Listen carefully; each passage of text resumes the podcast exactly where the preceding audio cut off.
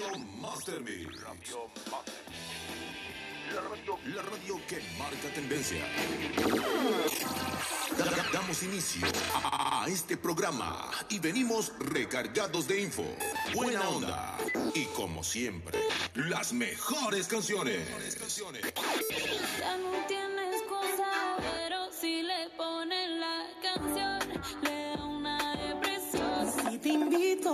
copa y me acerco a tu boca, Radio Master puro chantaje, puro, puro chantaje. Sin dar más vueltas, con ustedes, la voz oficial de este programa.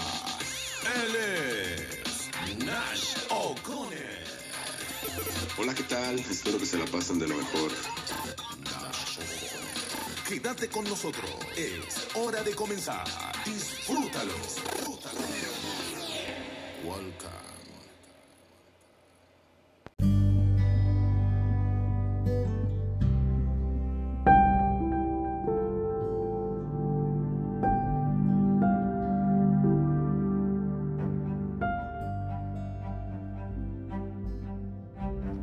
Buenas tardes, espero que se encuentren bien. Son las 3.34 minutos de la tarde. Mi nombre es Alan y espero que sea de su agrado. El día de hoy hablaremos sobre ILGPA, mejor conocido como la Ley General del Equilibrio Ecológico y la Protección al Ambiente.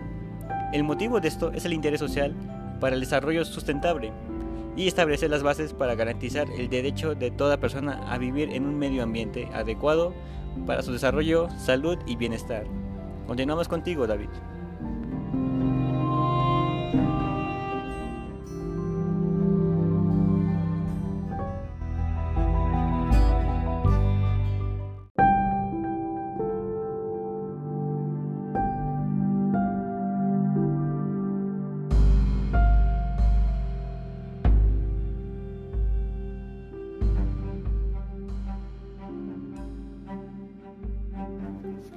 Gracias, Alan.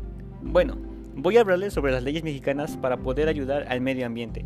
Los ecosistemas son patrimonios común de la sociedad y de su equilibrio depende de la vida y las posibilidades productivas del país. Los ecosistemas y sus elementos deben ser aprovechados de manera que se aseguren una productividad óptima y sostenida, compatible con su equilibrio e integridad. Las autoridades y los particulares deben asumir la responsabilidad de la protección del equilibrio ecológico. Quien realice obras o actividades que afecten o puedan afectar el medio ambiente está obligado a prevenir, minimizar o reparar los daños que cause, así como asumir los costos que dicha afectación implique. Volvemos contigo, Alan.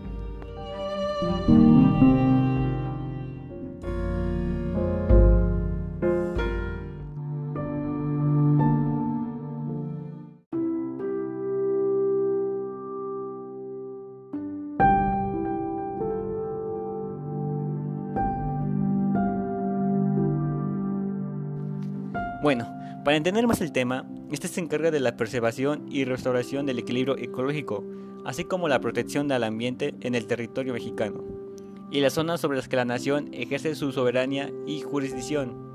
Esto con el fin de acabar con las contaminaciones ambientales como contaminación atmosférica. Se produce a causa de emisión de sustancias químicas en la atmósfera, que afectan directamente a la calidad del aire.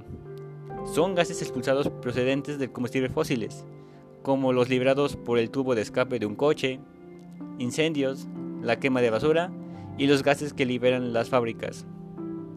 Contaminación hídrica. Afecta a ríos, fuentes de agua subterráneas, lagos y mar cuando se liberan residuos contaminantes. Este tipo de contaminación ambiental afecta directamente a las especies animales, vegetales y también al ser humano, ya que convierte el agua potable en recursos no aptos para su consumo. Los vertidos industriales, insecticidas o praquicidas son algunos de los residuos que afectan la contaminación del agua, pero también otros de sus domésticos como detergentes de lavado de ropa o el vertido de aceite de sus domésticos.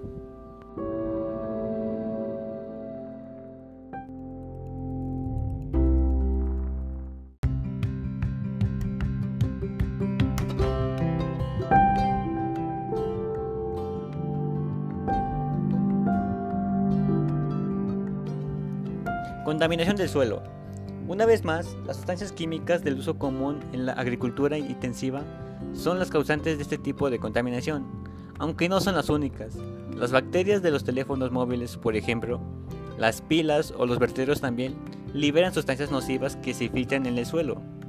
Los principales afectados de este tipo de contaminación son las plantas, árboles y cultivos. La presencia de este tipo de sustancia en los suelos afecta a su calidad y la productividad. La falta de minerales provoca la pérdida de, vegetación y la ausencia de plantas conduce a la erosión que a su vez altera la riqueza del suelo. Contaminación acústica. Si vives en un barrio muy ruidoso, acerca del aeropuerto, autopista o de una zona de discoteca, sabrás muy bien de lo que hablamos. La contaminación acústica se produce cuando cualquier ruido excesivo, ya sea por proporción, frecuencia, tono, volumen o ritmo, además de ser molesto para provocarnos estrés, trastornos del sueño, pérdida de audición e incluso afectación cardiovascular, pero también altera negativamente el equilibrio de los, ecosistemas. En el caso de las aves, por ejemplo, incluye a sus migraciones y ciclos reproductivos. Contaminación lumínica. Se produce especialmente en las ciudades durante la noche y hace referencia a la iluminación artificial excesiva que admite las poblaciones. De igual manera que la acústica, este tipo de contaminación ambiental no promete la supervivencia de los seres humanos. Sin embargo, produce enfermedades como las relacionadas la visión, alteraciones del sueño o migrañas. También afecta a los ecosistemas nocturnos ya que provoca animales e insectos problemas de orientación y alteraciones en sus ciclos biológicos. Contaminación visual. En todo aquello que altera visualmente el paisaje natural hace referencia a todos los elementos que no son naturales y que nos envían estímulos visuales.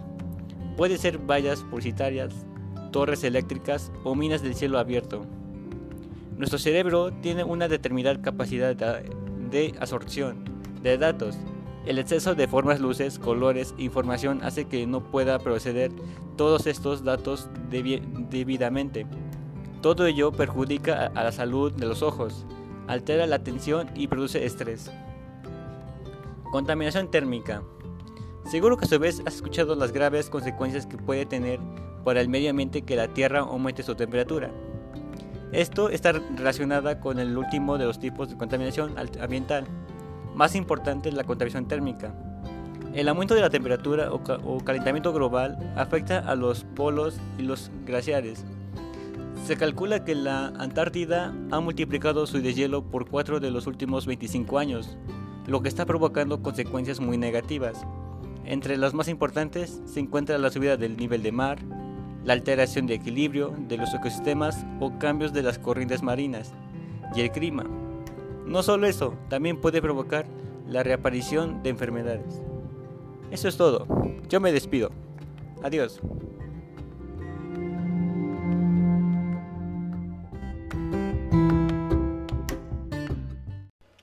Te esperamos la próxima con más entrevistas, saludos, pero además con toda la actitud de un locutor que te lleva lo mejor del show de la ciudad. Poder Joven Radio. Poder Joven Radio. Hasta la próxima.